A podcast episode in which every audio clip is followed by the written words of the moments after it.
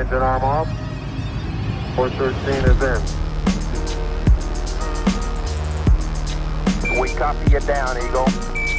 Houston, uh, Tranquility Base here. The Eagle has landed. Roger, Twan- Tranquility. We copy you on the ground. You got a bunch of guys about to turn blue. We're breathing again. Thanks a lot. Me decía un viejo mientras sus ojos lloraban. Decía querer volar lejos mientras al cielo miraba. Con nosotros hoy Cheo Gallego. Soy NK Profeta y esto es Tenis que dejan huella.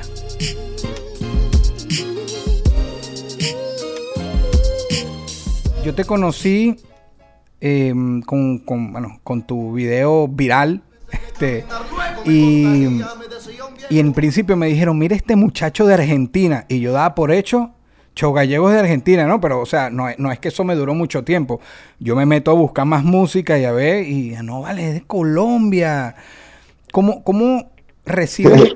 Yo he visto otras entrevistas tuyas, obviamente, pero ¿cómo recibes de un día para otro tanta atención? Porque fue algo como una explosión. Sí, la verdad fue un boom de repente, fue en el momento que no me lo esperaba.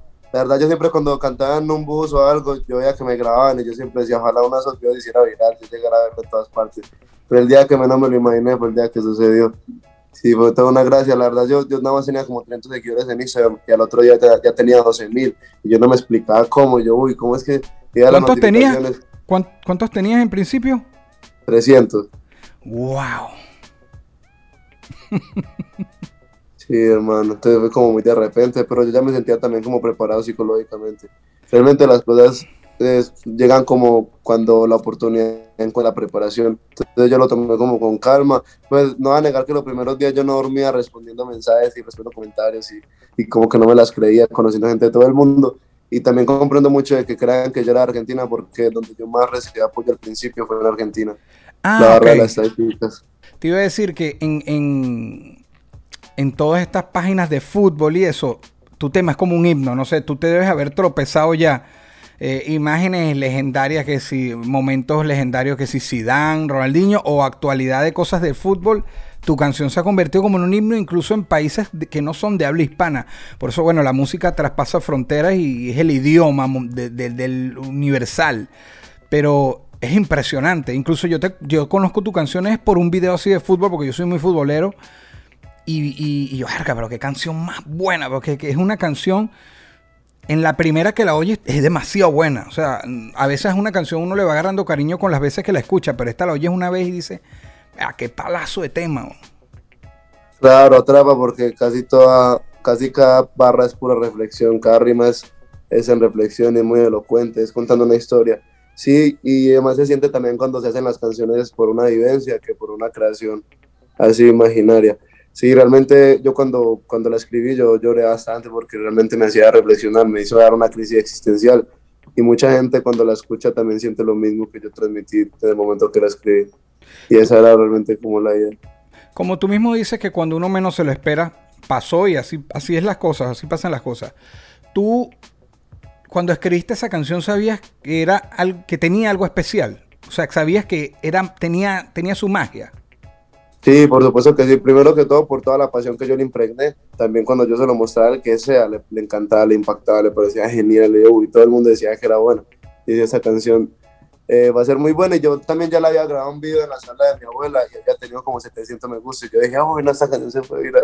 Aparte, lo, aparte lo del, del liceo, de la escuela. Aparte tenía... No, no. Antes, un año Ah, ya, yo- antes ya, de... ese, ese ya yo lo voy, ya ese te voy a, ese lo vamos a hablar más adelante, lo de la escuela. Pero entonces este como un año antes, o sea, esa canción tiene un tiempo, más o menos un tiempo escrita, más de dos años, algo así. Sí, hermano, es que mira cómo fue la cronología. Yo por ahí, eh, en noviembre, subí un video cantando la, en, la, en la sala de mi abuela y tuvo muchas compartidas y, y siempre bastante. Y ya había gente de Chile que me seguía, pero aún no había sido nada tan significativo, ¿cierto? Después en febrero yo entré de nuevo a ese otro colegio, entré de nuevo a un colegio y la gente ya sabía que yo rapeaba por los videos que tenía en internet. Entonces me pidieron que cantara la canción del salón y me grabaron y yo realmente no me he hecho ninguna expectativa, ya fue como si nada. Acabó la clase, me fui para mi casa y al otro día voy viendo ese video una y otra vez por Facebook. Yo bajaba, bajaba y lo veía una y dos, tres, cuatro, diez veces sin parar. Yo, uy, ¿qué es lo que está pasando? Y lo subía en radio. lo subían en las páginas de Cancerbero. Y la gente al principio eh, siempre decía es que la compartían como es que el nuevo Cancerbero, pues decir Cancerbero de Colombia. A mí, a mí me recuerda de Can, el- no sé si es por, por lo del niño del anciano como tal, pero Mundo de Piedra de Can, que sale un señor con barba y eso. Y después yo vi en unas entrevistas que, que Cancerbero, de hecho, eh, ha sido una fuente de inspiración para ti, ¿cierto? Por supuesto que sí. Realmente eh, del rap que más he escuchado de la hispana me gusta más que todo el de Venezuela, porque casi siempre muy consciente. Eh, realmente soy fiel fanático de Cancerbero y imagino que también al principio cuando lleva las batallas eh, casi siempre ponía la voz muy gruesa, entonces más que todo la gente desde el primer día que vi una batalla me asemejaban con Cancerbero que por la manera en la que cantaba y también por las letras Ok. que intentaba impregnar, ¿cierto? Siempre como en reflexión. Tú tienes ahorita 20 años, 19. todavía. Todavía no has cumplido los 20. Están cerca los 20, ¿no? Sí, ya falta poquito. Ajá, entonces, cuando tú conoces a Can es eh, después de, la de su trágico final o, o ya habías escuchado él, porque tendrías como 14, 15 años cuando, cuando pasó lo que le pasó. Ya lo Sí, conocías, es sabías que- de él ya. Era muy curioso porque yo por ahí dos años antes yo veía que mucha gente de mi escuela lo compartía mucho y le gustaban mucho sus canciones y de estar viendo como muy reconocido por acá, pero como en ese momento yo no, no era como tan del mundo del rap, sino que era más rockero y más punkero. Ok. Yo buscaba como más bien una perfección ar- en, en armonía y melodía, ¿cierto? Entonces no le prestaba tanta atención como a la letra. Y como, y como el rap a veces eh, cambia los tiempos y los esquemas, entonces no, no lo sabía como contemplar. Y cuando eso no me gustaba, te lo juro, era muy raro. Yo Ok. luego de que murió, volví a escuchar canciones de él con mi hermano y uy, me cambió la perspectiva como del, del mundo y todos los días era como yo encebado escuchando esa letra. Claro, eso tiene mucho que ver, pero qué ironía. Al principio no me gustaba y ya después quedé como que, uy, yo, ¿cómo es que no me gusta? No lo puedo creer. bueno, lo que pasa es que él, él, él es, es muy poco común lo que él hace. Y en principio puede ser como, como estas obras de arte que son abstractas, ¿no? Y, eh, y después las vas comprendiendo y después más bien la valoras y, ves lo brutal que pueden ser, pero, pero brutal. Mira, e- este podcast se llama Tenis que dejan huella. Y aunque te suene un poco superficial, se habla un poquito de tenis, de zapatos, deportivos pero es como un punto de partida a, a hablar de tu huella, ¿no? De que, que es tu legado y ahí te voy a llevar. Pero eh, tengo que hacerte un par de preguntas de estas. dale, dale, claro que sí. Ajá, lo primero, em, ¿eres a- a- aficionado a los tenis deportivos eso o es algo que una, una- una pieza más? ¿No, ¿Te da igual o, o sí te gusta? No, claro que sí, por supuesto, los tenis me encantan. Pero pues tampoco es que sea lo más primordial en lo que me Claro, claro, no, no, no, no que sea primordial, pero sí es algo que, que te gusta. Claro. Bien, ¿alguna vez recuerdas cuando, cuando más joven, en la adolescencia a lo mejor que quisieras algún zapato y por cuestión económica, porque la mayoría de los tenis tienen, son, son costosos, que hayas querido tener, que hayas soñado con tener? Que recuerdes, algún modelo. Eh, bueno, modelos exactos no, pero yo me acuerdo que yo pequeño siempre, siempre me soñaba con una Jordan. claro, porque- Con tener una Jordan.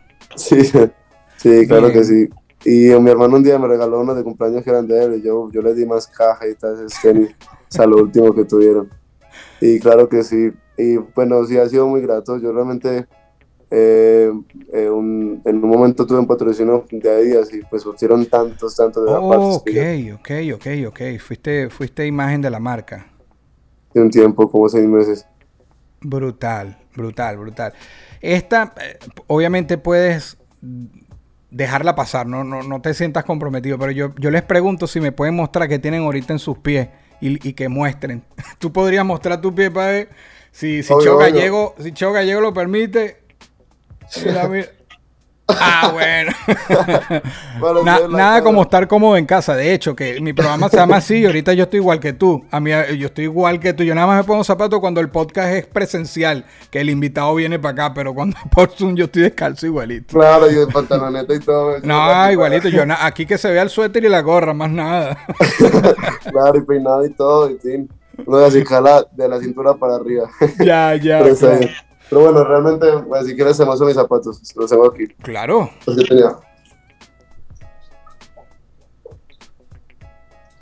Son los, los que me quité ese momento, unos. Digo, me gusta ese flow retro. retro. Sí, sí, retro. No, Mm, no, y también no. como me gusta el BMX, esas, esos zapatos que son, que tapan los tobillos, pues evitan también golpes severos. Porque tú hacías BMX, ¿no? O haces BMX. Sí, la, antes sí lo hacía eh, como, como, como por oficio, a diario. Pero ya desde que me dediqué a la música, ya estoy más cauteloso con eso y en ese momento estoy como retomando. Pero ajá, Pero, pero fue, yo leí, ¿no? Y tú me dirás si, si fue correcto lo que leí, que el BMX es el que te acerca al hip hop, ¿no? Por estar en el. BMX, por conocer otras personas que estaban en, en la movida, freestyle, etcétera. tal cual, correcto, mi hermano. Sí, fue algo muy curioso porque yo creí que mi profesión iba a ser ser un biker y que iba a participar de, de varias competencias y a viajar por cuenta de la bicicleta. Pero uy, me fracturé el fémur y, y realmente fue una Uh. se- escena muy impactante en mi vida. Estuve mucho tiempo en el hospital y mucho dolor, ¿cierto? Entonces, en esos momentos que también como uno cuando está en momentos de sufrimiento adquiere como más sabiduría porque es cuando uno más valora el bienestar.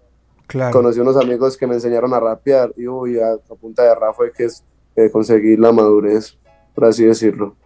Y, y tu voz, o sea, nunca, ¿sabes? Porque uno va evolucionando, pero siempre fuiste, eh, tu, tu manera de rimar siempre fue así cantada, como yo te escucho. Mira, tú acabas de extraer un tema y me, y, y me, me va a matar mi esposa y, y me perdonas que no anoté el nombre ahorita y no lo tengo fresco. Tiene una semana que lo estrenaste, es una colaboración con TOS, algo así. Eh, Se llama Cosas Buenas. Cosas buenas, esa, gracias. Verga, hermano, es brutal el tema. Es, tú- o sea, eh, de paso, me, me llevó la, la música. Me gustaría incluso que me definieras qué, qué ritmo es, ¿no? Porque eh, yo me fui hasta por corrido mexicano, hasta por. O sea, tiene un, un- como ese, el tumbadito, no sé qué es, pero me parece que es un tema brutal. Sí, es como un rap corrido tumbado con un poquito de rancherita el Eso, eso, eso. no estoy tan perdido. Bueno, pero te iba a decir, eh, eh, tú cantas, o sea, sí, estás, estás, llevas las rimas, estás rapeando, pero es con voz, con tonos, con estribillos, con, con... Siempre fue así, o sea, desde que estás en los autobuses, desde que freestyleas, siempre fue cantado.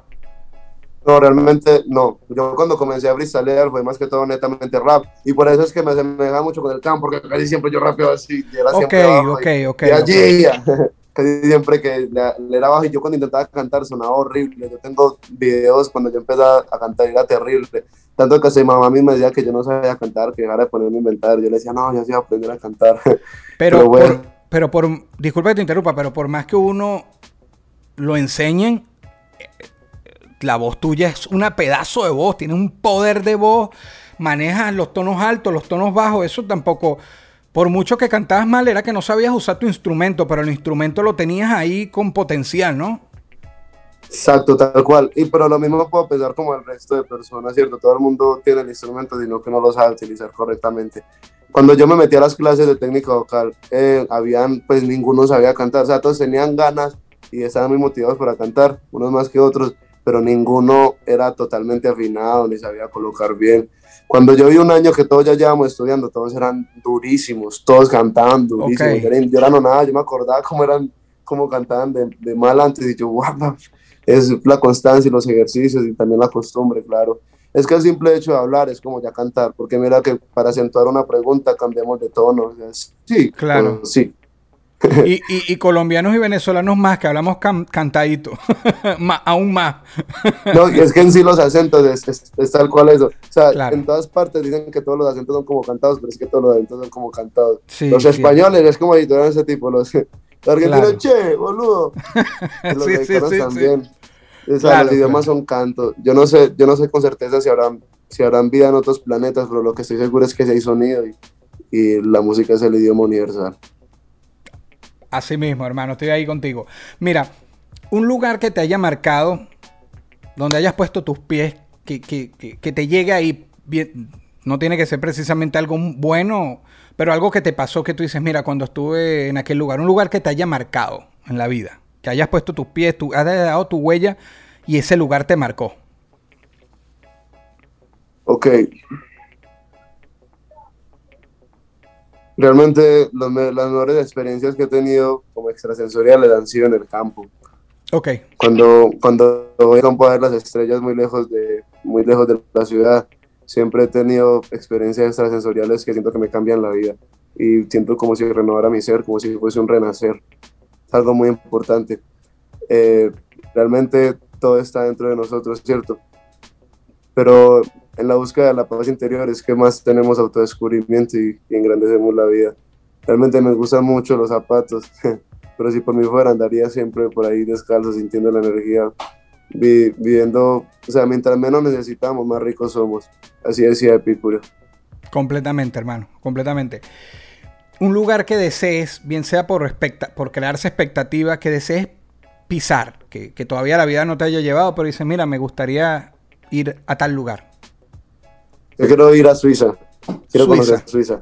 Ok. Es un país demasiado desarrollado, también tranquilo. Es algo muy curioso porque es, el- es de los pocos que no se ha metido en ninguna de las dos guerras que han habido eh, principales en el mundo. O sea, sí han habido muchas guerras en Ginebra y todo, pero no se ha metido tan de lleno del país en sí, Suiza. Y, y realmente me interesa mucho porque allí fue donde se creó la Cruz Roja. Y eh, me gusta, he investigado bastante sobre la doctrina eh, del creador que se llama Henry Donani. Me gustaría mucho ir porque siempre he tenido como esa labor de querer hacer voluntariado por, por las personas, de quererla ayudar. Y claro que sí, quiero conocer la historia. Y también a Turquía, porque en esos momentos el anciano del niño es un hit, es un hit rotundo en Turquía. Lleva como un mes de número dos en tendencias. En Turquía, hermano. bajarse. Claro, y sube muchos videos de futbolistas enseñando trucos de Turquía y, y he recibido demasiados seguidores últimamente de, de Wow, Europa, del Oriente. del Aplausos, aplausos de pie porque, mira, eres un hermano de Colombia. Yo, yo con los hermanos colombianos lo siento demasiado. Es somos muy parecidos. Yo tengo, eh, he ido a tu país y tengo muy buenas relaciones allá. Y eres un orgullo latino, brother. Cada vez en serio, yo te lo dije hace rato, ver, escuchar tu canción en, en páginas de otros idiomas, inglés, bueno, en Turquía hay mucho fútbol, etcétera. Es increíble. Y ahorita que me dices eso, bueno, lo ratificas. Brutal. brutal, brutal, brutal. Hermano, y en Brasil, en Brasil está, uf, está una locura, en Portugal también. O sea, tanto que en estos días he tenido que aprenderme cosas en portugués para, para mandar varios saludos allá a las distribuidoras y todo. Y la verdad me tiene muy alegre, nunca me lo imaginé. Es que mira, mientras más tiempo pasa, más viral es la canción. O sea, yo no sé Sí. cuándo va a parar. La No. canción es, es trascendental. La canción va a prevalecer por siempre en la historia. Y estoy muy grato por eso. También cosas buenas, con eso estoy intentando ser un artista demasiado alternativo. Mira que cada canción es muy diferente a la otra. Tengo otra que es arte, que es rap con reggae, pero es también pop porque eh, tiene un estilo de compás muy alargado, es diferente y mucho canto, es muy bonito. Cada canción estoy intentando que sea muy diferente a la otra. Y no me quiero como catalogar en algún género, aunque lo que yo más amo entre todos es el rap, pero quiero ser un artista pop. No, no, no te preocupes que hay- yo te voy a llevar a, ese terreno que estás entrando. Yo te voy a llevar ahorita, porque yo, repito, yo he visto varias intervenciones tuyas por ahí. Y, y- y estoy contigo, estoy en esa línea. Este, mm, si hoy te declaran embajador del turismo de Colombia, hoy, tú, a todo el extranjero que esté viendo esto, a toda, persona que, no esté en Colombia, tú, un lugar que tú les digas, mira, si vienen para acá, no puedes irte sin, sin pisar este lugar. Cheo Gallego, embajador Colombia, ¿a, qué nos invita a, visitar de, de tu patria? Ok, hay un lugar escondido en la Sierra Nevada de Santa Marta que se demora como tres horas a pie para poder ir allí. Y la verdad yo nunca he ido y no recuerdo con certeza cómo se llama.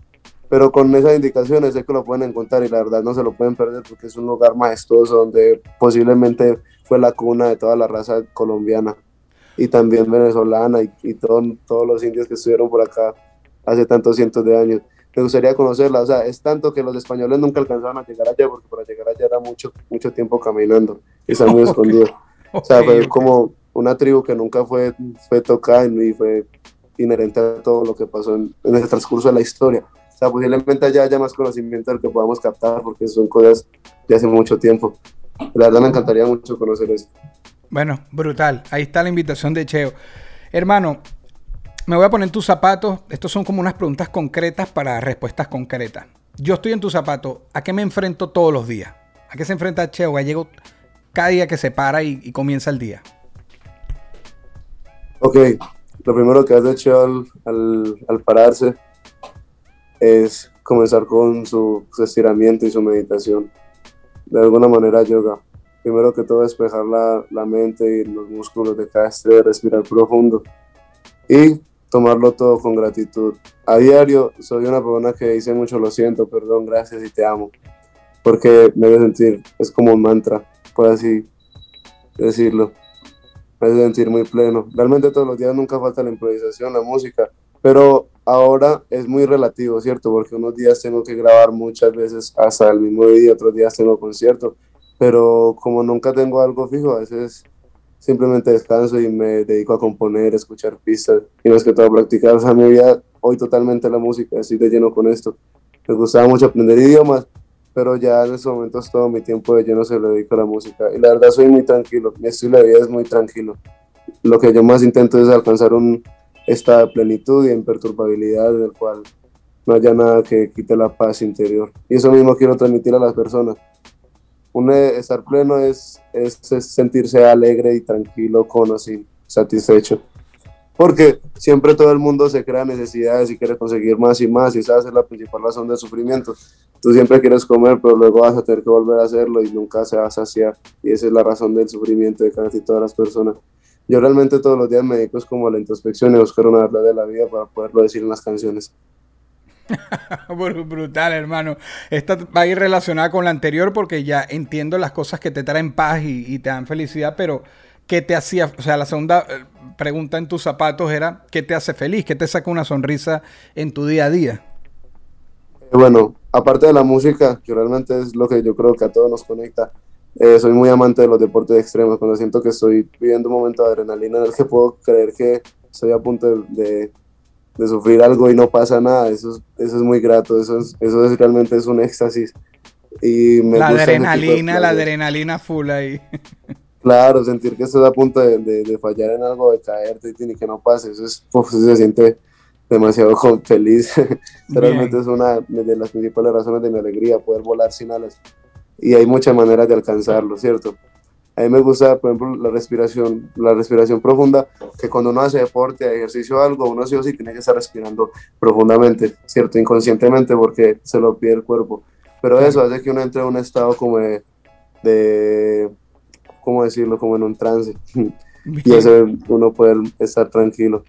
Sí, eso me gusta, los deportes extremos. Solamente que ya no puedo con la misma, con decirte que en un solo año fui como ocho veces al hospital eh, de cuenta de la bicicleta y grave, grave. Una vez me pidió un carro, otra vez me volaba el tobillo muy duro.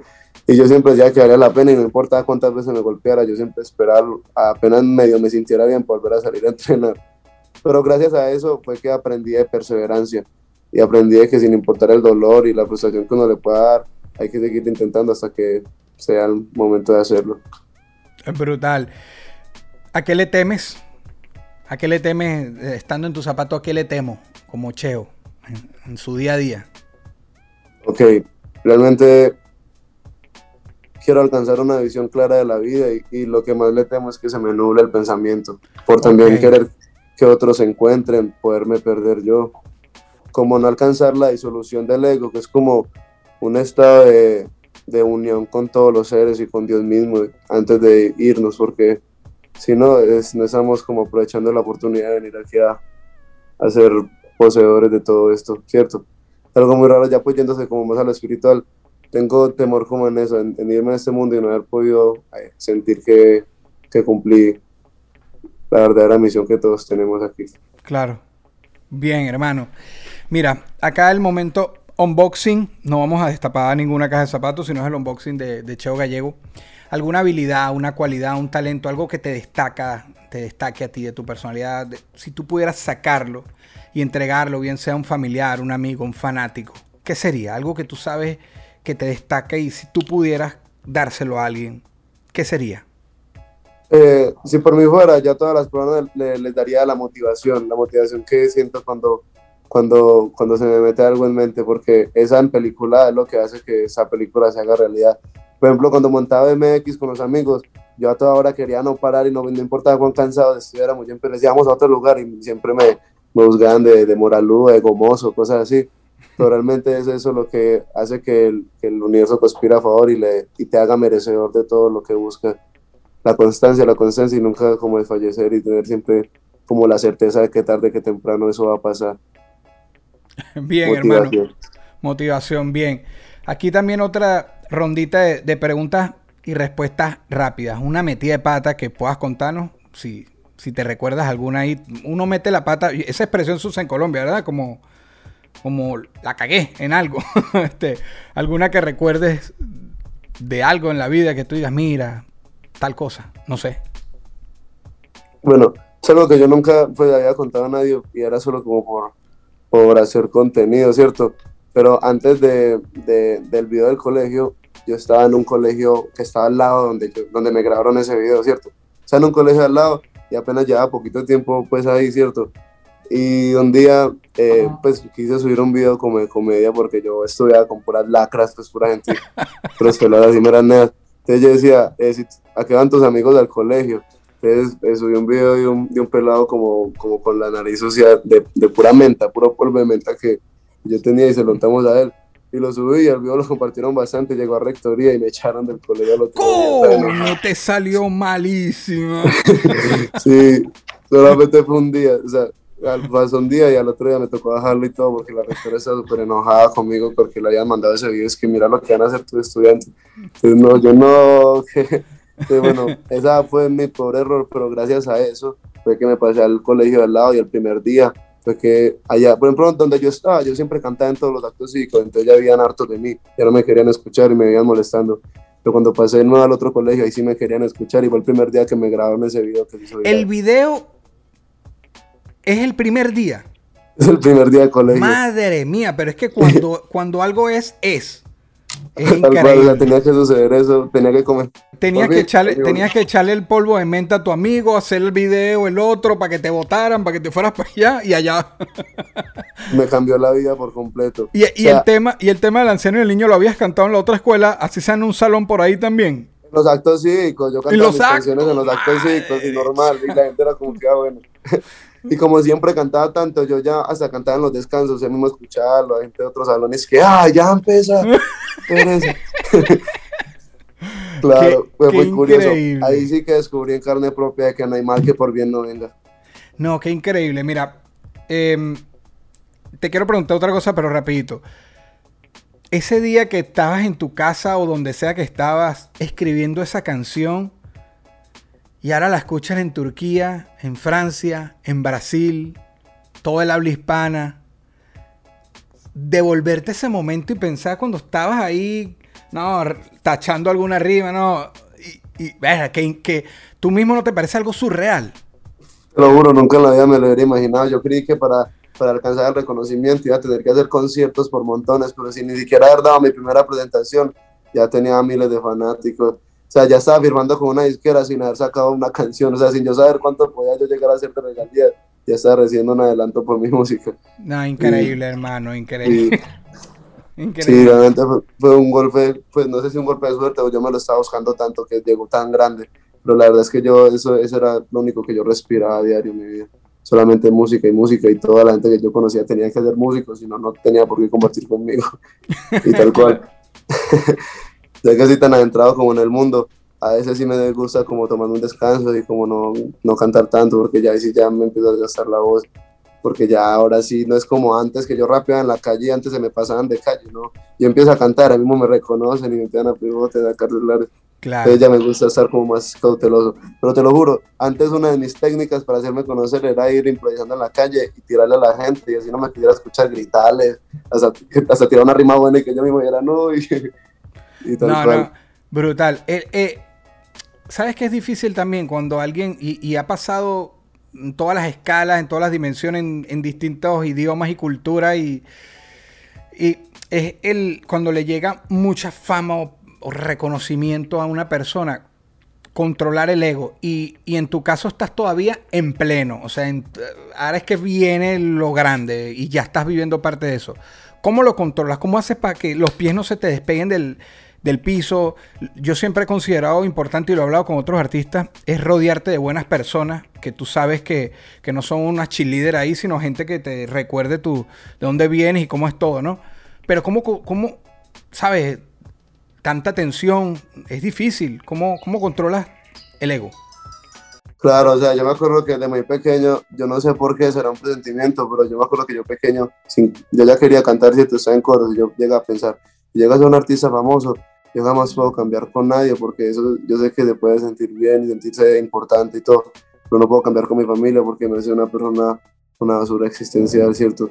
y desde siempre lo tuve muy claro. Entonces cuando eso empezó a pasar ya me sentía un poco preparado psicológicamente y lo tomé como muy normal. Igual todos somos simples mortales y es la misma gente la que tiene que inspirarse como para, para, yo, para que me quieran oír, ¿cierto? Es como tener usted, es como uno tener un restaurante hermoso, ¿cierto? Pero cuando vaya la gente a, a preguntar qué es lo que hay, el que el mesero sea bien grosero y bien grotesco, ya no, no importa qué tan bonito sea, sino si no es una calidad de persona, yo no comería ahí, pero hay gente que sí, ¿cierto? Por eso hay todos los tipos de artistas, ¿sí o qué? Probablemente yo quiero cambiar mucho como el concepto, a mí me gusta ser eh, más tranquilo, mostrar que no hay necesidad de ser tan excéntrico como para ser alguien influyente, ¿cierto? Claro. Entonces, claro. realmente siempre me, intent, me he intentado mantener tranquilo, yo nunca quiero cambiar.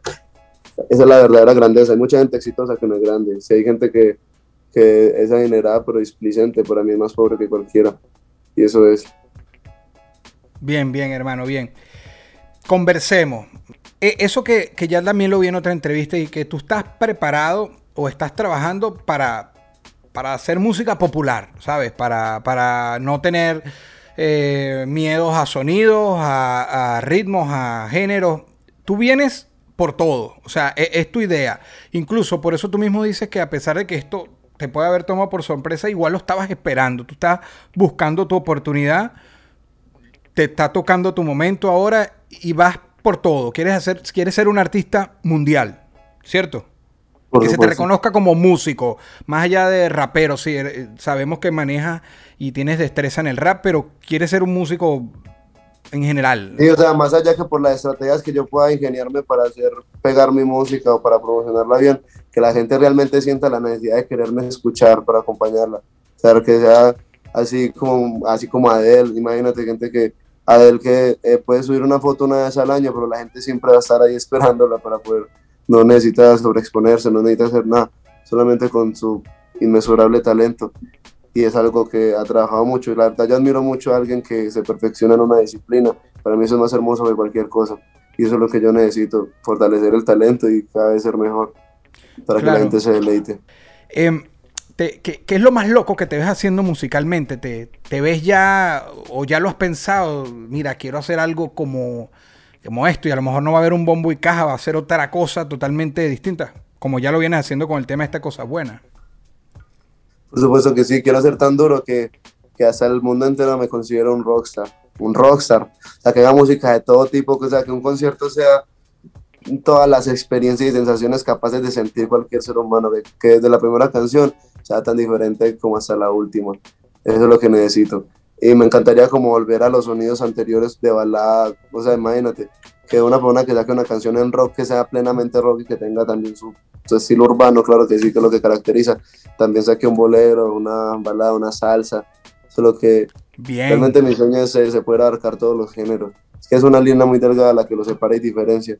El, lo mismo, y por ahí los, los profesores de técnica vocal siempre dicen, un cantante es el que canta lo que quiera, lo que sea, lo que pueda cantar, no importa cuán rápido, cuán alto, cuán bajo, lo que sea.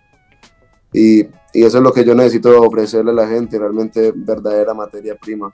Al final todo lo que uno hace por redes es para que la gente vaya a los conciertos. Y en esos días tuve, tuve la, la oportunidad de tener el primer concierto como artista principal.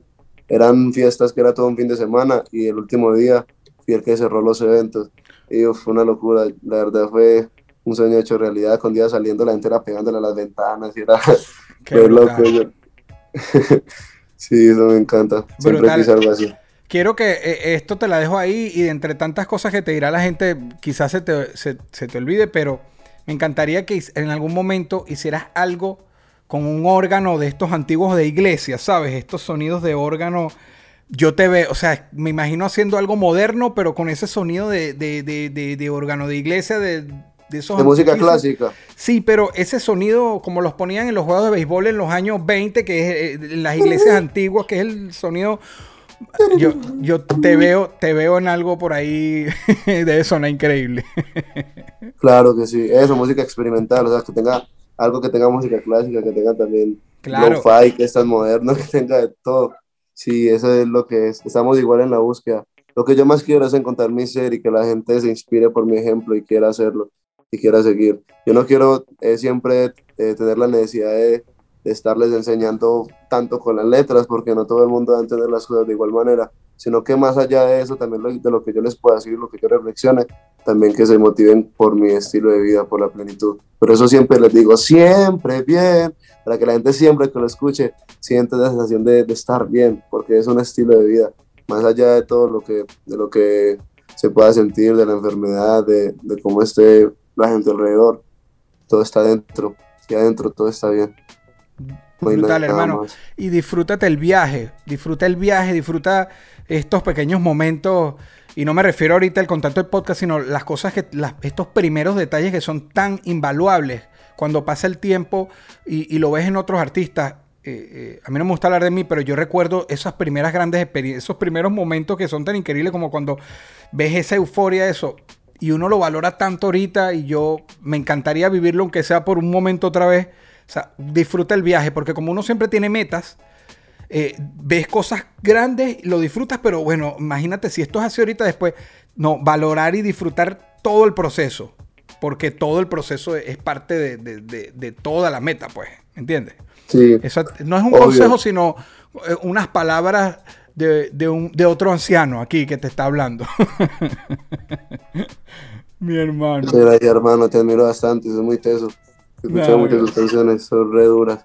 Gracias, Pues bro. claro que sí, mi hermano, eso es, eso es lo que más hay que hacer, hay que disfrutar el presente. El presente es, es eterno, no hay nada más, ¿cierto?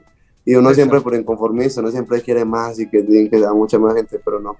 Para mí igual fue increíble, yo sé que yo ya lo esperaba, yo sé que ya tenía que pasar en cualquier país, donde sea, pero igual lo valoré como, como nunca. Para mí fue hermoso y hasta muy emotivo y nunca lo voy a olvidar. Realmente ese momento siento que marcó mi vida.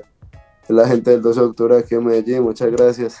Me sentí muy acogido en el barrio y ya quiero volver y ya quiero seguir haciendo esto. Y por mí fuera lo haría todos los días. Así será pronto. Brutal, hermano. Ahora sí es la recta final. Dos preguntitas cortas, pero antes el tóxico. El tóxico de Cheo. Cheo Gallego. Tu top 5, hermano, eh, raperos en habla hispana. Cinco que te gusten. Los top todos los días cambian. Mañana te pregunto y dices otro. Pero hoy que me digas cinco raperos en habla hispana que te gusten. No, para mí siempre van a ser Cancerbero.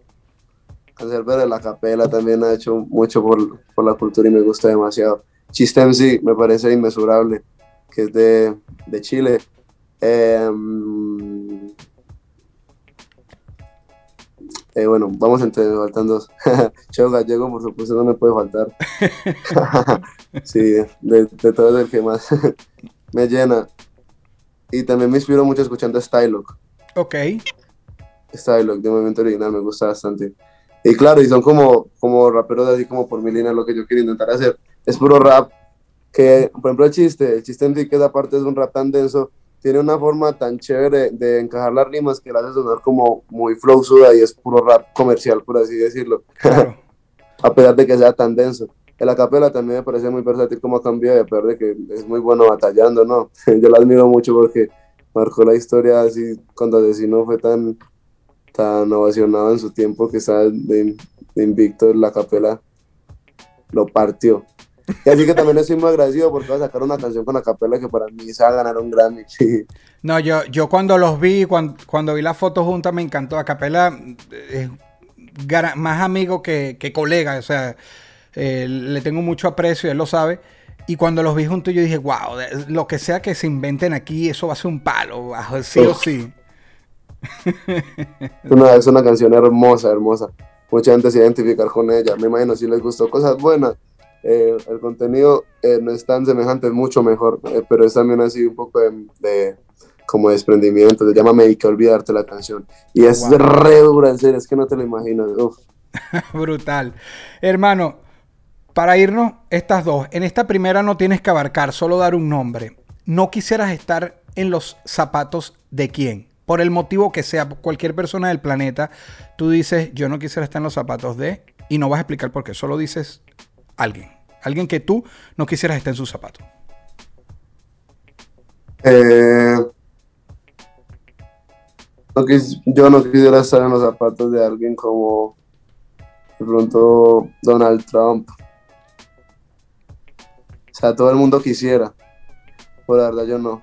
Pues, o sea, no todo el mundo. Está bien, está bien, eso.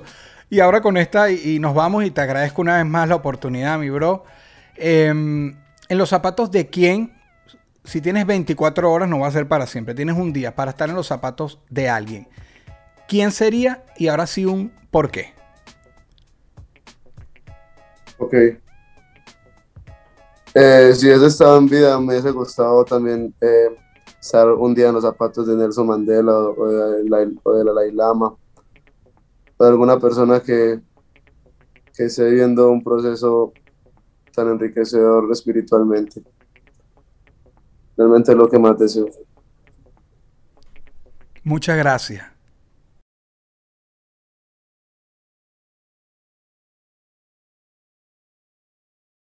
Esto fue una producción, fue una de producción. El Corillo Inc. Distribución digital, campañas y crecimiento en YouTube y Spotify. Te inscribimos en Nazca. Trabajo con ellos. Escríbenos. Elcorilloin.com. DJ Pijama. Producción ejecutiva. Y para cerrar, este servidor. NK Profeta Under Family. Porque lo que importa de la huella es quien la dejó.